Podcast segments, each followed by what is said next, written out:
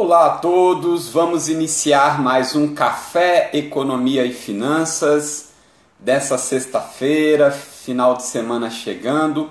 Nada melhor do que a gente começar aí bem informado com as principais questões econômicas e financeiras que aconteceram nessa semana. Uma das grandes questões é, dessa semana, todo mundo comentando, né, é um fato até é, engraçado, entre aspas, que, são, que é o reajuste do arroz. Na verdade, a gente tem aí a possibilidade da volta da inflação e vários outros assuntos que nós vamos conversar. Mas agora vamos aí chegando o meu grande amigo Leandro Trajano. Bom dia, Leandro. Bom dia, doutor Sandro. Bom dia para você, bom dia para todos que vão estar acompanhando a gente aqui. Bom dia, boa tarde, boa noite. Como isso vai para o podcast? Certamente vai ter gente acompanhando aí nos mais diferentes horários, escutando a gente. E tem temas aí que a gente vai estar trazendo hoje, e parece que na nossa pauta, no nosso cardápio de hoje, tem arroz, né? Tem arroz, Leandro. É, o arroz ele é, foi, digamos assim, considerado o ícone da semana. Né? Todo mundo fala do arroz, de piadinhas do arroz, mas a gente vai desdobrar, né? O arroz é só a ponta do iceberg de várias questões que estão acontecendo aí na economia e isso afeta diretamente o bolso das pessoas, né, Leandro? É uma preocupação. É, geralmente é a carne, né? Geralmente é a carne, é, o tomate sempre está figurando ali também, muitas vezes a cebola, e agora é o danado do arroz e o feijão, né? Agora é o arroz. Mas tem disso, né? Economia, momentos diferentes aí que a gente está vivendo num ano bastante atípico mesmo, né? As coisas boas aí também, né? É, bom dia, Andressa. Pois é, é um ano bem atípico, são questões bastante atípicas que a gente vai conversar. Bom, sem mais delongas aí, né? Vamos iniciar nosso primeiro assunto. A gente tem uma pauta aí com muita coisa, muito recheada. Mas é, é, vamos aí começar a falar um pouquinho de algo que interessa bastante as pessoas. A gente vai fazer um pulo agora, inicialmente, falando da, da Bovespa, e também, mas no final, a gente vai voltar a falar algumas coisas que é uma oportunidade ímpar para pessoas que gostam de, de, de, investimentos de renda variável. Então, nós temos aí uma, uma notícia muito boa, principalmente agora nesses próximos meses de oportunidades, né, para algumas pessoas. Mas o que, que tem acontecido aí, Leandro, acompanhando, a gente bateu um papo sobre isso.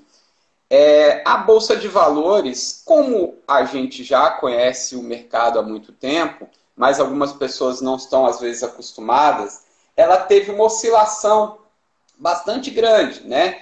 Ela teve uma oscilação aí de 2,43 aí né, nessa última quarta-feira, o que deixou muita gente preocupada, principalmente por uma, uma questão que Leandro vai agora comentar um pouco mais, como é que é feito essa história do índice, do Ibovespa, né? Porque a gente sabe que da mesma forma que a gente tem um índice de inflação, que existe uma metodologia, como que minimamente é calculado aí essa questão desse índice. A bolsa subiu, a bolsa desceu, mas a minha ação valorizou, a minha ação desvalorizou. Como é basicamente que é calculado esse índice? Então, antes da gente é, desdobrar um pouco melhor sobre isso, vou pedir para Leandro aí falar um pouquinho sobre esse assunto. Leandro, por favor. É, a gente teve aí a atualização, né? É, essa, o índice Bovespa sempre sofre aí, entre aspas, essa atualização e que de fato é importante para que sejam atualizadas as ações que mais estão movimentando ali. E essa composição já teve 50 e poucas ações, uh, ah, 60 e tal. Agora a gente saiu de 74 para 77 ações compondo o índice, tá? E na verdade a gente tem 77 ações agora, 74 empresas. Isso aí é para que a gente tenha uma ideia melhor uh, da movimentação desse índice, tá? Isso quer dizer o quê? Se o índice Bovespa cai, tá? Essas ações, na média, estão tendo uma procura menor. Se o índice Bovespa sobe, elas estão se valorizando, estão tendo uma procura maior, o cenário está com mais otimismo. E você tem como seguir esse índice, isso que é muito interessante. Tá? Você tem como investir nesse índice, digamos assim. Como é que você faz isso? Quando você investe no fundo de índice, o chamado, no caso, o BOVA 11. O BOVA 11 vai estar acompanhando esse índice daí. E aí a gente teve uma mudança, teve ajuste nessa composição. É, quem quiser saber mais detalhes de que ações fazem parte, pode dar uma olhada nos meus últimos posts aí. Você vai ver lá uma pizzazinha fatiada, tá? E nessa pizza você vai ver esses detalhes aí da composição. É, a bolsa, de fato, a gente tem visto aí muitas oscilações. A gente tem visto oscilações. Alguém ontem me perguntava, vai chegar a 90 mil pontos novamente? Olha, eu não arrisco muito a, a bola de cristal aí. Né? Tem pessoas que se aventuram mais. Eu não acredito que vai chegar rapidamente a esses 90 mil pontos, tá? Falados, mas ela vai ficar oscilando muito aí nessa barreira dos 100 mil pontos, abaixo dos 100 mil pontos, acima dos 100 mil pontos, já que se trata de um grande marco. Né? As pessoas esperam e querem ver a Bolsa com pelo menos 100 mil pontos, sonham em ver a Bolsa novamente com 120 mil, se valorizando pré-corona, né? cenário pré-corona, e, eu não acho que seria ruim tá? se a gente também tivesse oportunidades mais de entrada na Bolsa. Isso quando a gente tem mais quedas. Tá? Isso quer dizer que é um momento já da bolsa tá cara, da bolsa tá não valer a pena? Não varia. Não gosto muito do termo bolsa cara, bolsa barata. Tá? Você sempre vai ter ações que te dão oportunidade, porque estão com preço abaixo do valor de mercado, do que elas entregam de fato, e você tem outras que talvez realmente já estejam caras.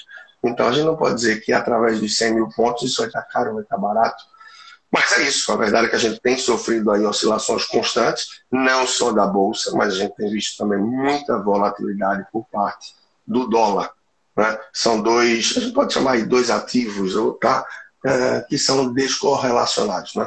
Normalmente, quando a Bolsa sobe, o dólar está caindo. Quando o dólar está subindo, a Bolsa está caindo. E ah, tem momentos certos disso acontecer? Se diz que sim, mas muitas vezes a gente se surpreende com mudanças. Tá?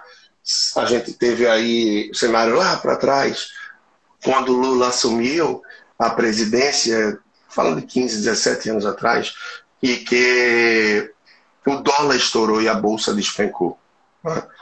Num cenário de otimismo, que se acreditava que haveriam mudanças econômicas fortes e tal, uh, com a o Bolsonaro, o Guedes entrando, se pensava que o dólar ia cair e a bolsa ia subir bastante. No primeiro dia, o que acontece é exatamente o contrário do que se esperava.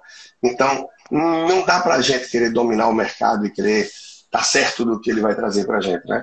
Sempre tem aí movimentações que o senhor mercado surpreende quando a gente vê aquela poeira fica no vácuo. É verdade, Leandro. Olha, bom dia a todos que estão nos acompanhando. É, essa semana a gente não conseguiu divulgar decentemente o Café Economia e Finanças. Aí quem puder nos ajudar, Leandro vai fazer com o dedo que ele acerta direitinho. Manda um aviãozinho aí para um amigo, para uma amiga que você sabe que se interessa pelo assunto, porque realmente foi tudo muito corrido. Inclusive, semana passada também a gente nem apareceu, né, Leandro? Queria pedir desculpas a quem aí já nos acompanha e que acabou vindo nesse horário. Ó, deixa eu assim complementar só algumas coisas agora de Leandro em relação a isso, são algumas questões mais conjunturais, né?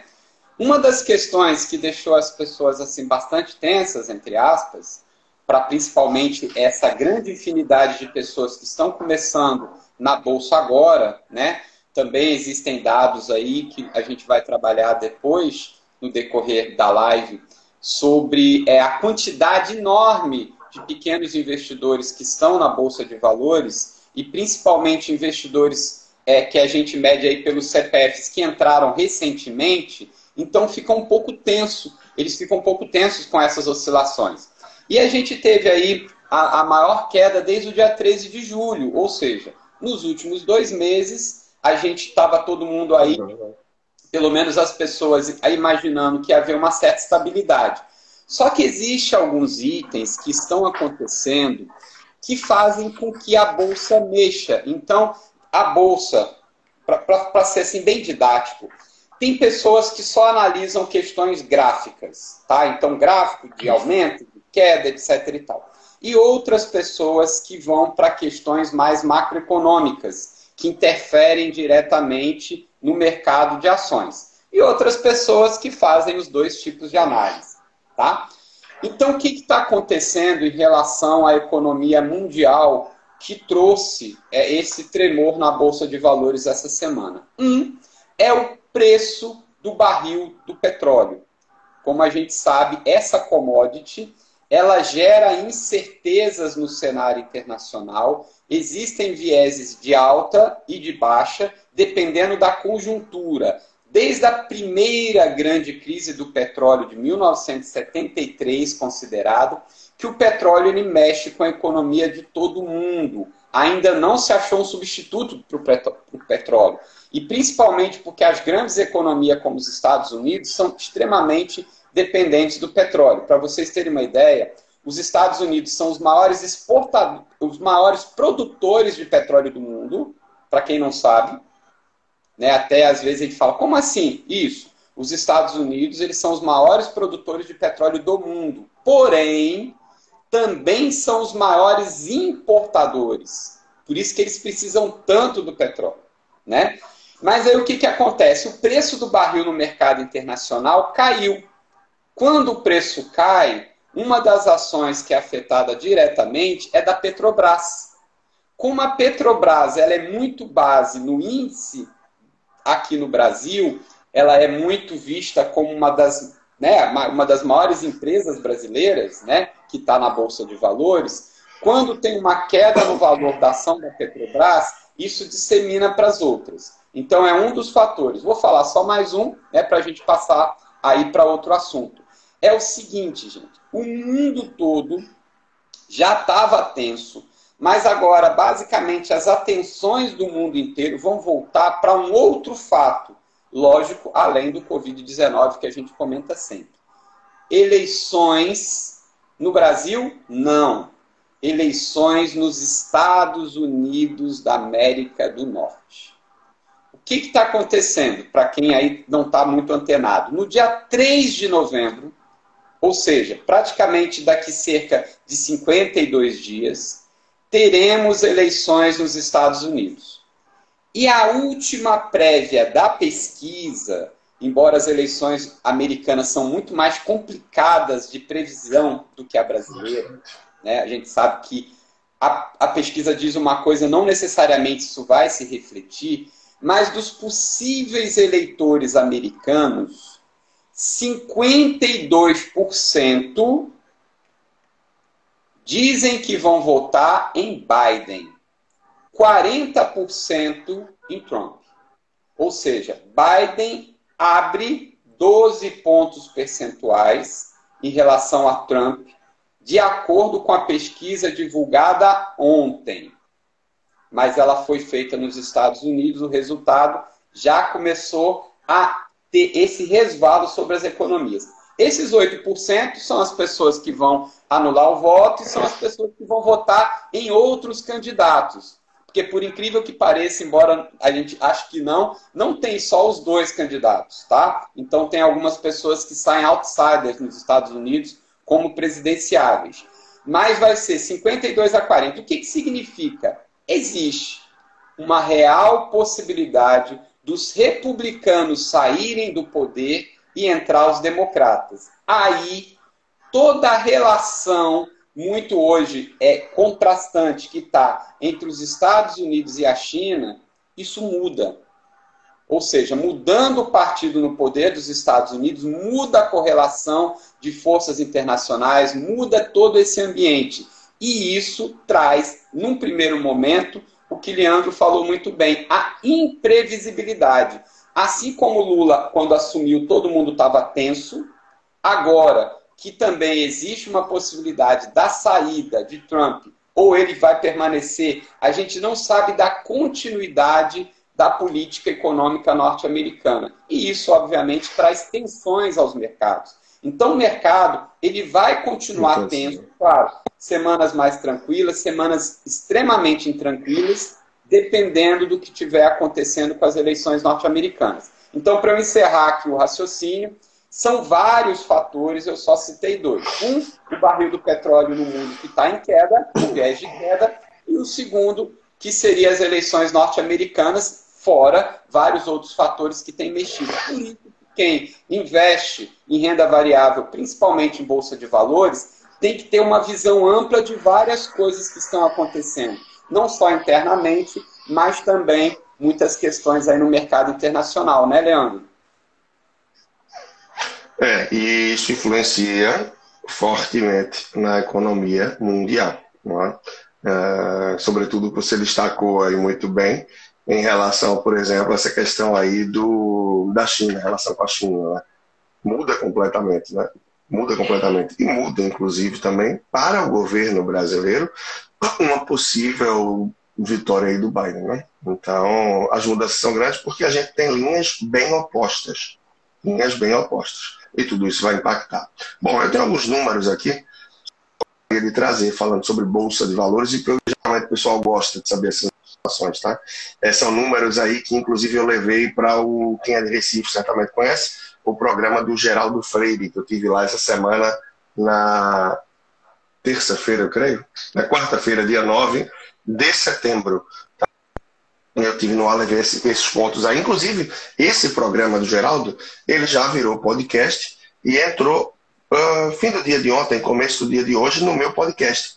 Então, sugiro, convido você que está por aí, organizando a casa, quando estiver indo ou voltando para o trabalho, não sei como é que está a tua rotina, para que possa escutar. Foi um programa riquíssimo, sim, de conteúdo amplo, tá? Bolsa de Valores. Apenas no período de pandemia, tivemos 900 mil novas contas abertas. 900 mil. É muita.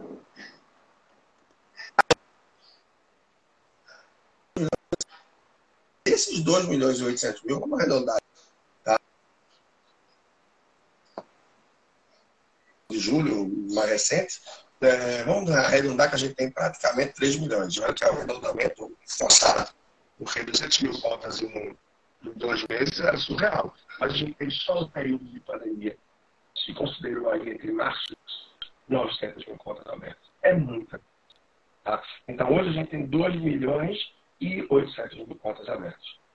Pernambuco, fazendo um cenário local, mas que é de fora, a gente também tem informações aí.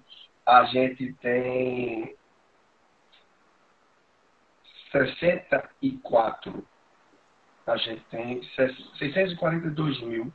Deixa eu certificar desses números aqui, tá? Deixa eu certificar aqui direitinho só para ver se não tive alguma falha nessa informação aqui, mas não, é isso mesmo. Em Pernambuco, a gente tem 64.200 contas, tá? São poucas, que concentram 4,7 bilhões.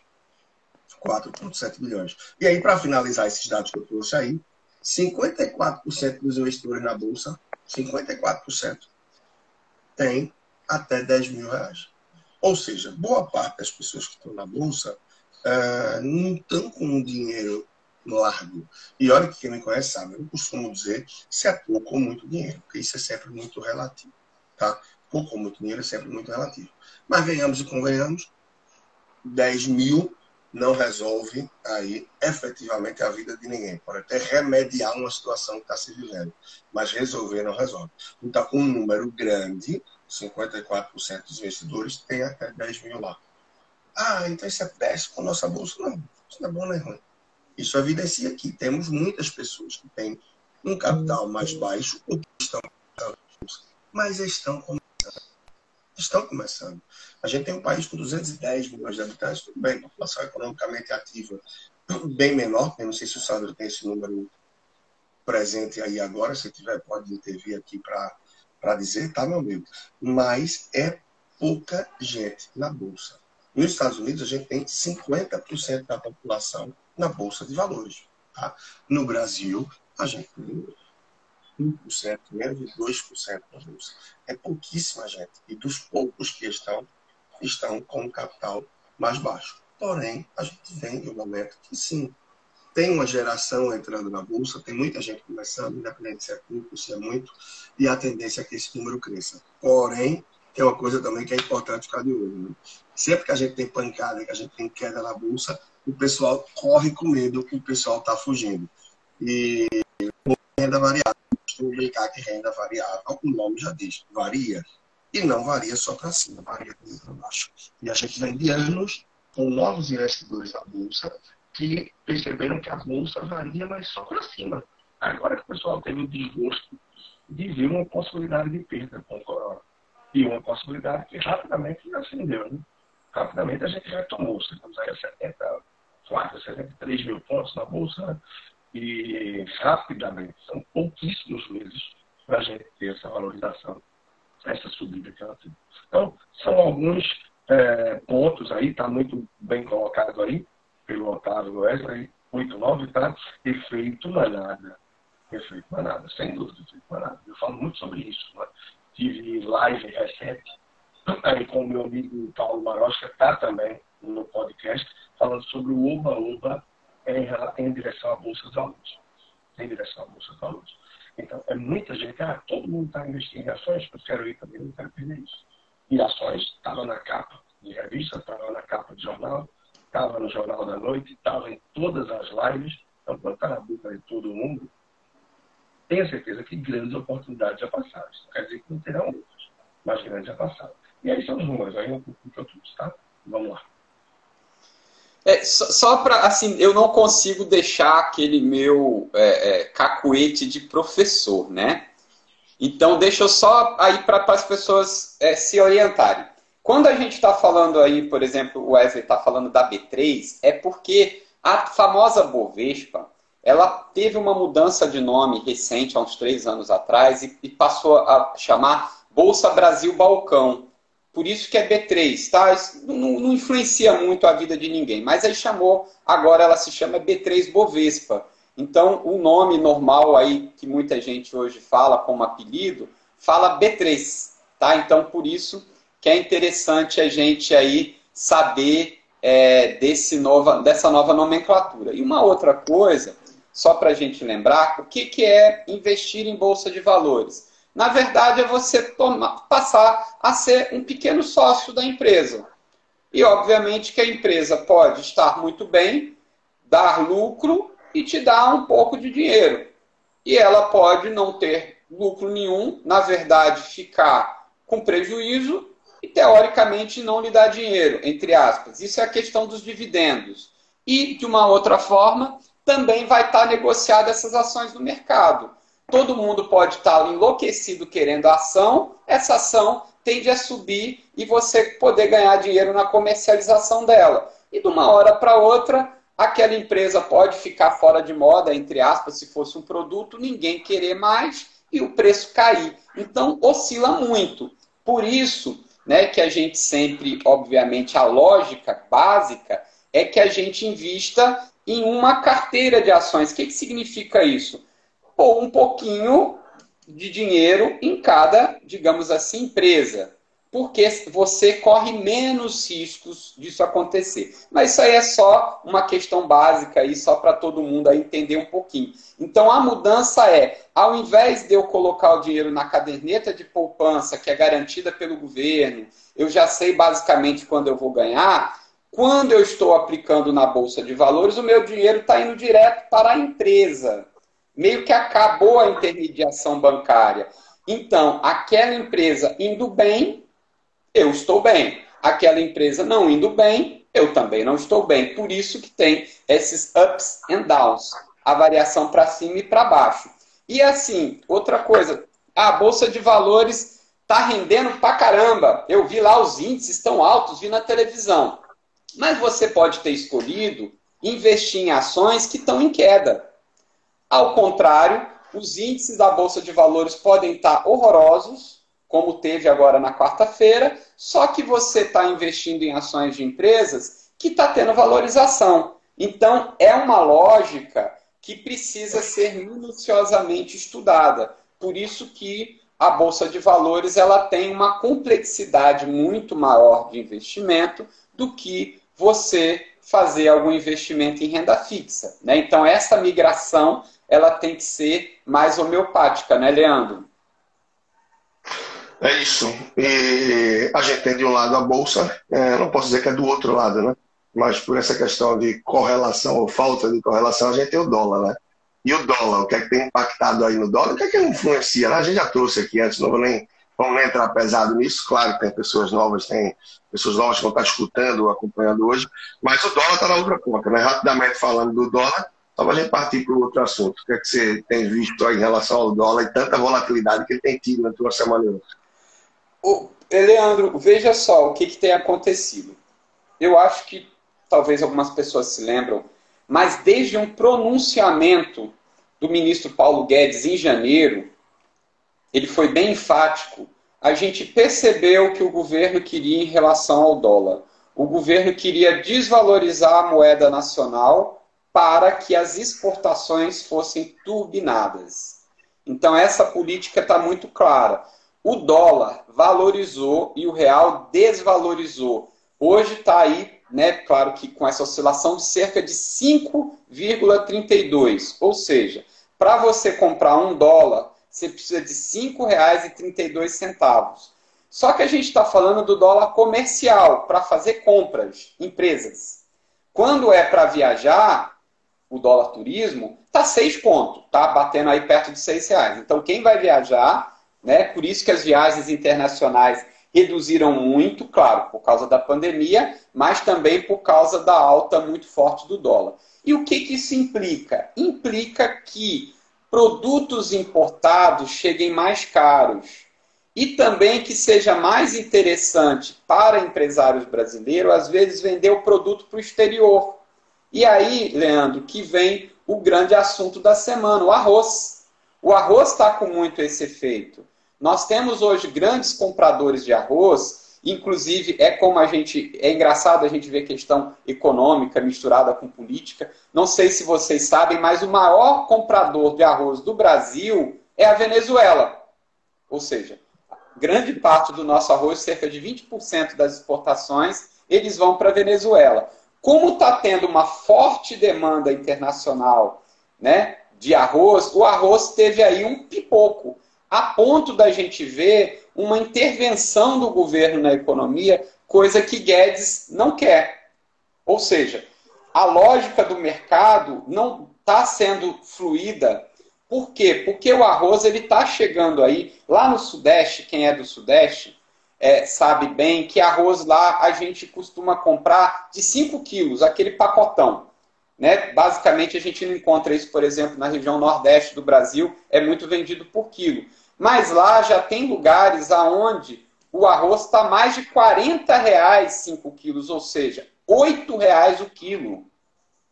Aqui a gente encontra ainda por 4, 5 reais. Então toda essa política de incentivo à exportação, ela faz com que também haja uma desvalorização da moeda nacional.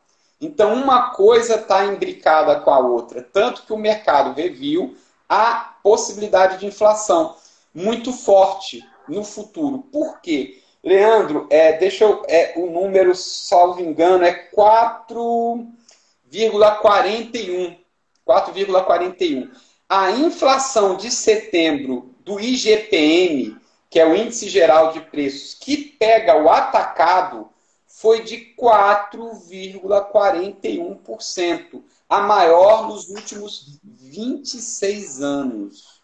Porque a inflação que a gente vê pelo IPC é o índice de preço ao consumidor. Ou seja, o que, que vai acontecer? Precisa aqui que isso chegue à ponta. Vai chegar ou não é uma outra história. Mas o que aconteceu é que o preço que sai, por exemplo, do campo ou do fabricante para o intermediário, ele subiu quase que 5%. Se isso vai ser repassado para o consumidor final, é uma outra questão. Mas a gente viu que principalmente alimentos básicos como arroz, como feijão, como óleo de soja, material de construção subiu muito. Houve uma alta muito grande no atacado que tende a ser passado para o varejo. Muitas coisas a gente já viu. Ou seja, tem aí uma possibilidade da volta da inflação. Ah, mas a gente pode fazer política de combate à inflação aumentando as importações. Só que as importações estão caras.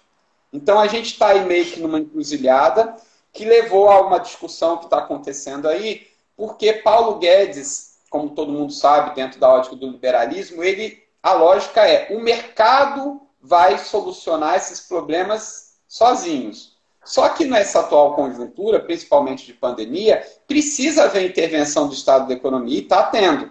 Só que aí está uma briga de ministérios, o que, que vai acontecer? Reduziram cotas, né? Que cotas que foram reduzidas? Essas. É, o Brasil zerou algumas tarifas de importação para trazer arroz de fora emergencialmente, mas o caso não é só arroz, então tá todo esse imbróglio.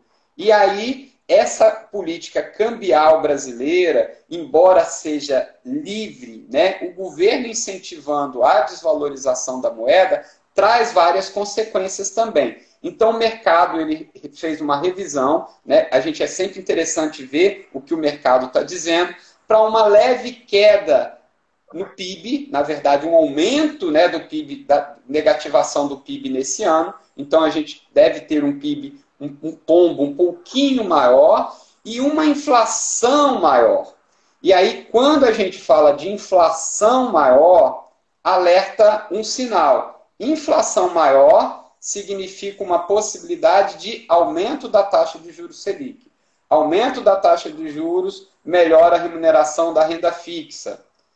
Aumentando a, renda, a, a remuneração da renda fixa, a galera sai da renda variável e volta para a renda fixa. Então, é muita coisa interessante que vai se mesclando. Por isso que é interessante a gente entender que tudo em economia, em finanças, principalmente em aplicação e investimento, está correlacionado, né, Leandro?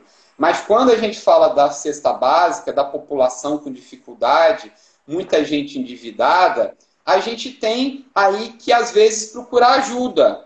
Ou seja, pessoas endividadas, pessoas com problemas financeiros, pessoas com problema no orçamento familiar, muitas vezes têm que procurar ajuda. E um gran, uma grande dica que eu vou dar para vocês agora, e quem vai falar melhor disso é Leandro Trajano, é sobre o D10. Leandro, o que é D10? Hein? Boa, meu amigo. Bem lembrado, bem lembrado. Comentei com você ontem, você trouxe aí a pauta isso. Verdade. É, D10 é um programa expresso intenso, né? A gente teve aí praticamente um mês de atividades diárias, tá? Com o objetivo só, a pessoa tomar a rédea da vida financeira, ter ela mais nas mãos de fato, tá? E isso daí a gente tem um compromisso forte, é um mês realmente de uma pegada diária de atividades, apresentação de ferramentas para que você introduza na sua vida financeira com a procura de mudança de comportamento, de conhecimento, então é cheio de dicas, de possibilidades que a gente abre, de insights. É uma entrega de conteúdo muito forte, muito rica. Você tem acesso a um grupo de WhatsApp para essa rotina de um mês fechado. Você tem acesso a um perfil fechado do Instagram também, onde a gente tem um encontro semanal, tá? E você tem um acesso, você vai ter aí direito a um feedback individualizado, muito rico, por vídeo que você vai receber e a análise de uma série de, enfim, ferramentas de informações que você vai, vai nos enviar. Né? E a Kelly já está dizendo aqui, que a Kelly está por aqui, teve com a gente na primeira turma, a gente está indo agora para a terceira. E tem gente que sempre me pergunta, né? Ah, nessa eu não vou poder, quando é a próxima? É, não vou sair dizendo aí, como quem apenas vende curso na vida, que não vai ter que é a última oportunidade. Não, não vai ser a última oportunidade, mas transparente. E, sinceramente, eu não tenho ideia de quando vai ser a última, devido à agenda, a tudo que tem de trabalho, tá? Então, de certa forma, é meio que pegar ou largar para não ficar adiando para frente e cozinhando e deixando para frente as oportunidades que surgem, tá? O valor de investimento é mais do que acessível. A nota de avaliação pelos participantes até agora está 9,82 e 90% deles disseram que você tem possibilidade de conseguir recuperar o valor que você investe para participar com o que você aprende no programa. E é isso, é para não falar mais aqui disso e a gente voltar já para o que a gente quer entregar de conteúdo, é um PEI, é um programa expresso intenso, basicamente um mês de mergulho intenso. E se você está envolvido com a gente, depois desse um mês, certamente você vai ter as rédeas de sua vida financeira muito mais nas mãos. Não tenho dúvida disso, pelo conteúdo e pela qualidade do que é entregue. Tem dúvida? Eu quero saber um pouco mais? Manda mensagem direta para mim, eu te dou mais alguma informação. E quem se inscrever de forma direta comigo, tá? E se for fazer a inscrição de forma à vista, a gente consegue aí um preço bem diferenciado, bem diferenciado e que deixa ainda mais viável e faz valer ainda mais a pena, tá bom? Bom, é isso. O D10 é realmente um produto incrível, uma grata surpresa que a gente teve aí ao desenvolver ele durante esse período de pandemia. E a entrega tem sido riquíssima, a entrega tem sido riquíssima, realmente. Mas vamos para frente, meu amigo, vamos para frente. A gente tem mais tema, mais coisa boa aí, eu acho que já os últimos, para pouco a pouco a gente encerrando nossa live mas já, a gente ainda deve ter temas aí em pauta, né? E para você que não sabe, esse é o Café Economia e Finanças, a gente tem feito ele, tá? Em várias das terças-feiras, logo cedo dessa pandemia. No começo a gente fazia às sete da manhã, como o pessoal estava mais em casa, rapidamente a gente chegava a 20 e poucas, beirando 30 pessoas acompanhando a gente. Aos poucos a gente foi ajustando o horário, 7h15, 7h30, é, devido à questão de volta do, do trabalho aí pessoal, né? mas esse conteúdo vai sempre para o podcast. E o número de reproduções lá é crescente. Tanto que a gente criou uma playlist no meu podcast, você pode procurar em qualquer plataforma de áudio, Leandro Trajano, e lá você vai ver uma playlist do Café Economia e Finanças. Por mais que você pense, Leandro, mas eu vou escutar hoje, de agosto, tá, um ponto ou outro pode ser que não esteja atual com o dia de hoje. Mas o que a gente traz de conhecimento, de percepção, de conteúdo, vai ser sempre para te agregar muito conhecimento. E como ele normalmente dura um pouquinho mais, não é o normal dos meus podcasts, tem 5 minutos, 1, 2 minutos, 8 minutos com sacada, insight, reflexão, e ele geralmente vem com 40, 50 e poucos minutos, bota na velocidade 2, aproveita enquanto faz alguma coisa aí, volta ao trabalho, organizar a casa, que vale muito a pena. Mas está com você de volta aí, meu amigo. Gostei da velocidade 2. Ó, gente, vamos falar de um negócio agora. A gente vai ter o maior IPO do século. Que birosca é isso, né? Veja só, é o nome. IPO, IPO. Pronto, IPO. O que, que acontece? Quando uma empresa resolve abrir o seu capital, se tornar uma sociedade anônima, ela se organiza toda para isso, tá? Existem todas as questões aí técnicas para isso. Isso é estudado em mercado de capitais, tá? Na faculdade, por exemplo, que é a lógica de como uma empresa se tornar uma sociedade anônima. E aí, quando ela se torna, entra na B3 Bovespa, as suas ações vão iniciar a, a, a venda, a primeira venda. Ou seja, a empresa ela é 100% de, por exemplo, cinco sócios, e agora ela vai se tornar uma sociedade anônima. Aí ela vira né, uma sociedade anônima com ações comercializadas na Bolsa de Valores. Isso é o famoso IPO, ou seja, o IPO aí, ou seja, é a primeira vez que vai ser vendida a ação daquela empresa. E aí isso traz um frisson no mercado. E o que, que tem acontecido? É Deixa eu só, só para a gente entender duas questões estratégicas. Toda empresa quer crescer, óbvio. Para crescer, precisa de recursos financeiros. Muitas das empresas estão se transformando em redes, grandes redes. Afinal de contas, os pequenininhos dá para entrar em alguns nichos, mas é, se a gente não conseguir crescer, teoricamente, a gente é engolido no mercado. Então, muitas empresas se preparam para o crescimento. Qual era a forma clássica escolhida no Brasil para crescer? Franchising. Comércio varejista, franquia. Deixa eu falar menos complicado. Franquia. Que bagulho é esse? Sandro, franquia. Franquia é a história do seguinte: eu sou muito bom, tipo, sou um boticário da vida, e quero que alguns sócios, entre aspas, que seriam os franqueados, eles passem a ser meus investidores. Então, por exemplo, eu posso abrir 100 boticários em um ano. Eu, o dono do boticário, eu sendo o franqueador. O investimento para a franquia, ele vai ser feito pelo franqueado, ou seja, eu passo a ter mais 100, 100 novas unidades, mas esse investimento vão ser feito por 100 franqueados. Eu não tenho investimento. Então eu consigo crescer rapidamente. E qual uma outra forma, dentre outras, de se conseguir dinheiro? Ora, é eu vendendo pequenas partes do meu capital social. É eu me tornando uma sociedade anônima. Então a gente está vendo no Brasil um fenômeno que é empresas varejistas saindo da lógica clássica da franquia e 16 empresas do ramo varejista pretendem ainda esse semestre fazer o IPO, ou seja, pretendem lançar pela primeira vez as suas ações no mercado, se transformando em sociedade anônima. Já está tudo preparado.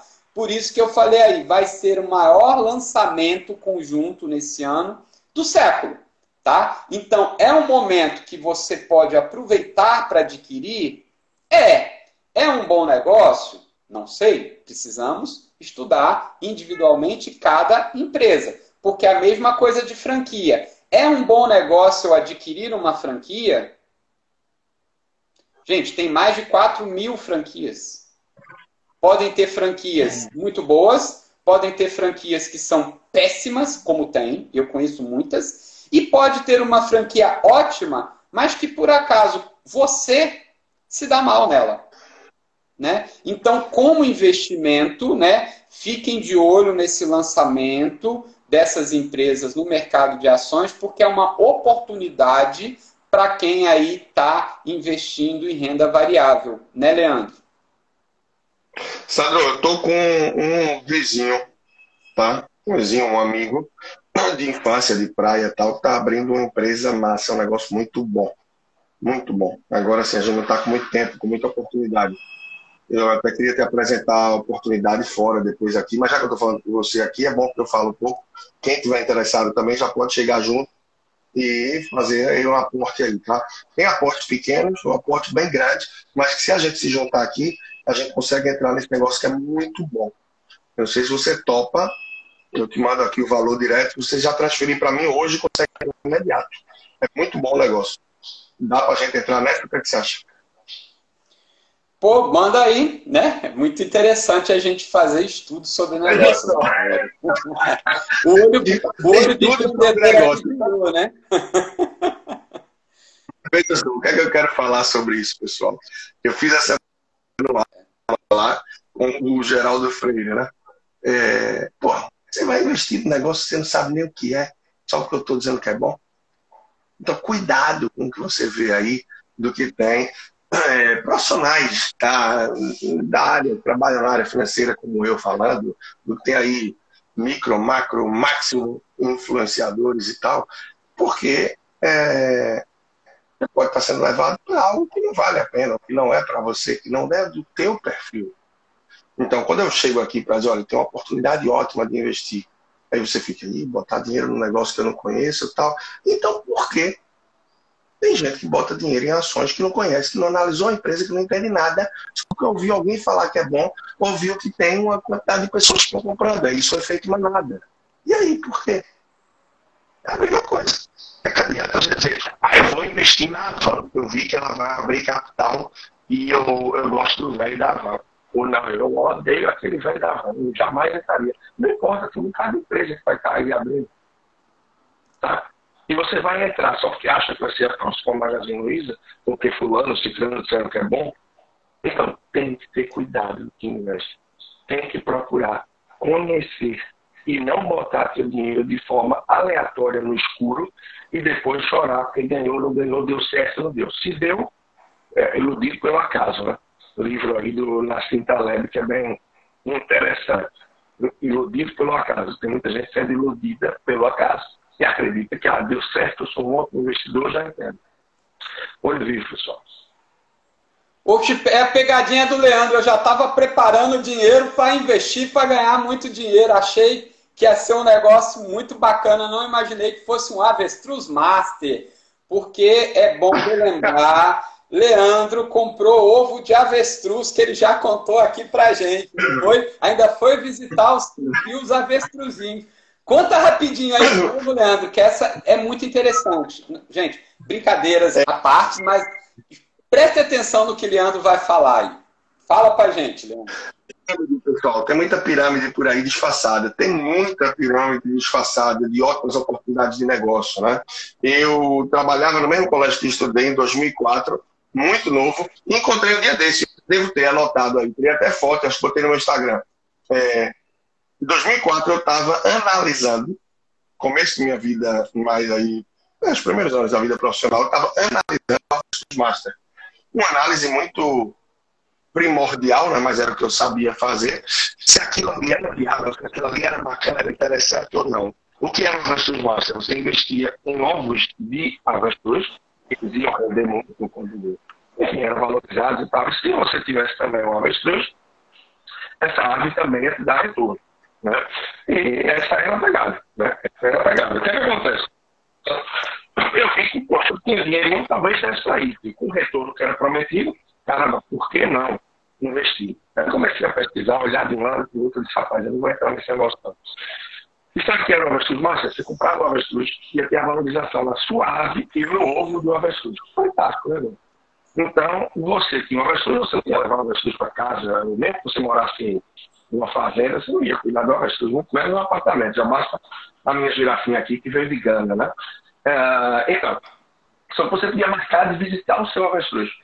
E aí, por exemplo, um sábado você chegava e ia lá visitar seu avestruz. Você ia avisar e agendar a sua visita antes. Na época não tinha rede social forte, nada disso, né? É como tem hoje com o celular e alcance da mão. Mas provavelmente, se fosse hoje, Sandro ia chegar lá, ia visitar o avestruz dele no sábado, ele ia é, tirar uma foto, um selfie com o avestruz. Quando ele chegasse lá, ele ia certificar se o avestruz era dele mesmo. Na pata do avestruz ia ter uma pulseirinha lá, lacrada, com o nome professor, economista, administrador, contador e advogado, todas as formações o meu amigo tem, Sandro Prado. E aí ele saía feliz da vida. Não sabia ele que pouco depois, quando ele estivesse saindo, iam dar o tapa, ajeitar o mesmo avestruz, mudar o nome na pulseira, né? E eu encontrava e dizia, opa, Sandro, que bom, eu sabia que você investia aqui também não, vive hoje também aqui, minha ave. E aí o mesmo avestruz estava lá, minutos depois, com a pulseirinha e meu nome. O que é que isso quer dizer? Eram mil avestruzes 10, 15, 20 mil donos. Quem imaginar? Então, tem muita gente fazendo sacanagem, muita gente ganhando dinheiro fácil. E, claro, algumas pessoas tiveram retorno com isso. Como todo estelionatário sempre fala, ele tem que dar retorno para os seus clientes. Pelo menos para os primeiros, para uma boa quantidade, que é para o pessoal ver a credibilidade, espalhar essa credibilidade, ter pessoas que vão depor ao seu favor, né? e sim dar retorno, que sim é viável, e depois, vida que segue, vem aí de forma sorrateira. Isso que acontece. Isso foi com a Avestruz Master, com aquela outra lá de carro do negócio, como é, gente? Me lembra aí, Sandra? De carro? É, de carro, aquele aparelhinho que se botava no carro, me esqueci o nome agora, está na ponta da língua, tá aqui. Mas, enfim, tiveram várias é, possibilidades. Fazenda Unidas Boi Gordo tiveram várias dessas. Mas teve tudo Telectrim, teve de roupas, Hoje tem outras de produtos alimentícios, tem várias. E tem diferença entre pirâmide e marketing multinível. Aí também tem diferenças, tá? Só para finalizar isso, a gente deve estar aí nos últimos minutos, talvez.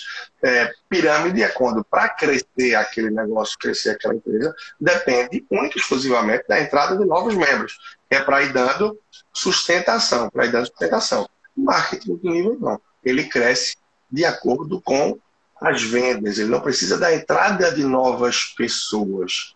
Não são a entrada de novas pessoas que vão sustentar. Ele realmente tem um negócio por trás do marketing nível, mas que se fortalece com o crescimento da rede para ter um maior alcance e ampliação de suas vendas.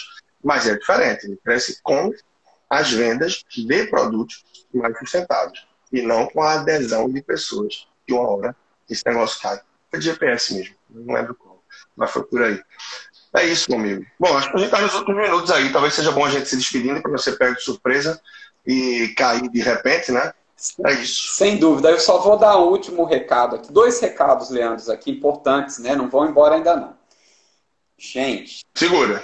Tem muito, muito, muito, muito picareta nas redes sociais querendo o seu dinheiro. Muito.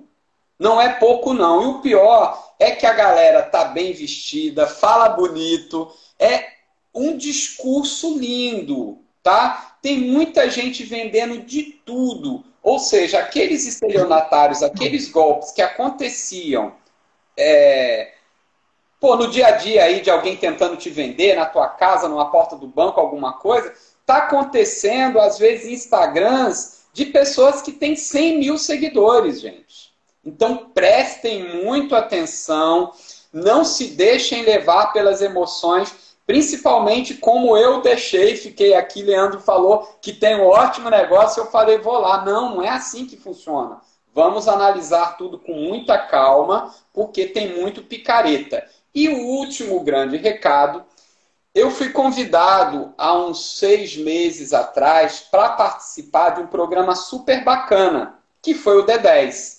Então, esse programa ele era feito presencialmente, foi no Shopping Center Plaza, né? Leandro, ele estava com uma sala lá muito bacana, com um grupo seleto de eu acredito que eram umas 10 pessoas, né? E eu pude lá bater um papo com eles, ficamos uma noite conversando sobre economia, sobre finanças. E aí eu estou falando isso porque eu sei da seriedade do programa D10 de Leandro, né? Que ele já está aí nessa área, nessa pegada de finanças pessoais há muito tempo. Então, meu último recado é: deem uma olhada, realmente conheçam aí através é, do link personal financeiro. É só entrar lá, manda um direct para ele enfim, que aí você vai descobrir os caminhos para entender um pouco o D10. Quem sabe não é um momento você não está precisando ou algum amigo seu esteja precisando. Uma coisa eu vou falar aí e passar, transferir aí para Leandro a credibilidade que eu sei do programa deles. Muitos aí eu sei que são picaretas, mas Leandro realmente ele faz um trabalho bacana, tá? Eu estou aí Ó, Leandro, eu estou assinando embaixo. E olha que a minha assinatura vale muito. Na verdade, você passou no clube, você passou no MPI, que é falando sobre o D10, ele tem sido 100% online, só ajustando isso, você participou do clube MPI comigo, né? Quando você foi falar sobre o cenário econômico, expectativas e tal, e que nada daquilo deu certo. Eu digo logo, que Sandro foi falar para Naquela ocasião, até acho que a gente teve de 15 a 20 pessoas, era um café pequeno no Plaza, mas nada do que o Sandro falou quase deu certo. Mas não foi por conta do Sandro, não. Aí veio o coronavírus, veio toda essa bronca e o bicho pegou. E não tem previsão que desse certo, né, meu amigo? Aí por isso que a gente entrou com o D10, né? Foi um programa que a gente desenvolveu durante a pandemia, vendo a preocupação, preocupação de muita gente com a vida financeira, pessoas que tiveram redução de renda, ou que viram que, putz, eu preciso organizar de uma forma expressa, intensa, de um mês, você tem realmente aí nas mãos aprendendo a usar ferramentas de forma simples, de forma prática, tendo um feedback individualizado através do vídeo de como está o uso dessas ferramentas, como é que está a tua vida financeira, teu orçamento, oportunidades de gestão de despesa e mais, e conteúdo diário, trancada, através de um grupo de WhatsApp com um perfil fechado de Instagram.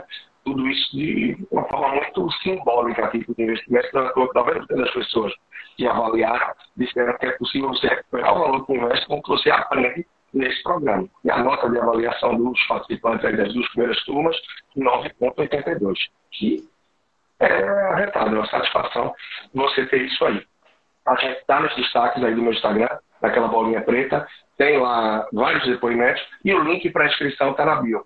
Mas se você pretende aí realmente se inscrever, vai em frente, mas fala comigo, porque se for de forma à vista, eu consigo algo realmente bem diferenciado. Bom, é isso, eu não vou me estender para a gente não terminar sendo cortado de repente aqui pelo Instagram.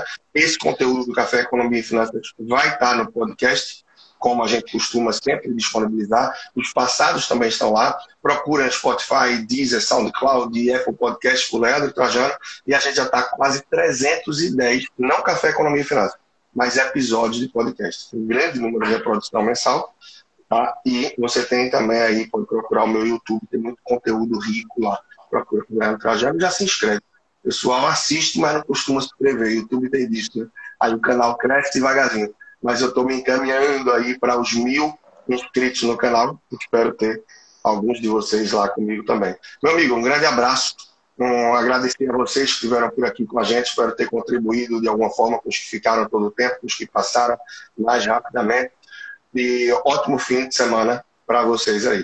Tá, tenham todos aí um ótimo dia. Outra coisa, quem falar, quem citar que ficou sabendo do D10, do Café Economia e Finanças, vai ter um brinde especial. Não sei qual é, mas se vire, Leandro, que agora eu falei, tá falado. Tá, gente? Olha, tenham aí todos um ótimo final de semana. Muito obrigado pela companhia. Obrigado, Flavinho, Flávia, Arthur, Otávio, todos aí que nos acompanham sempre, tá? Tenham aí um excelente final de semana. Grande abraço, pessoal. Até a próxima. Até a próxima.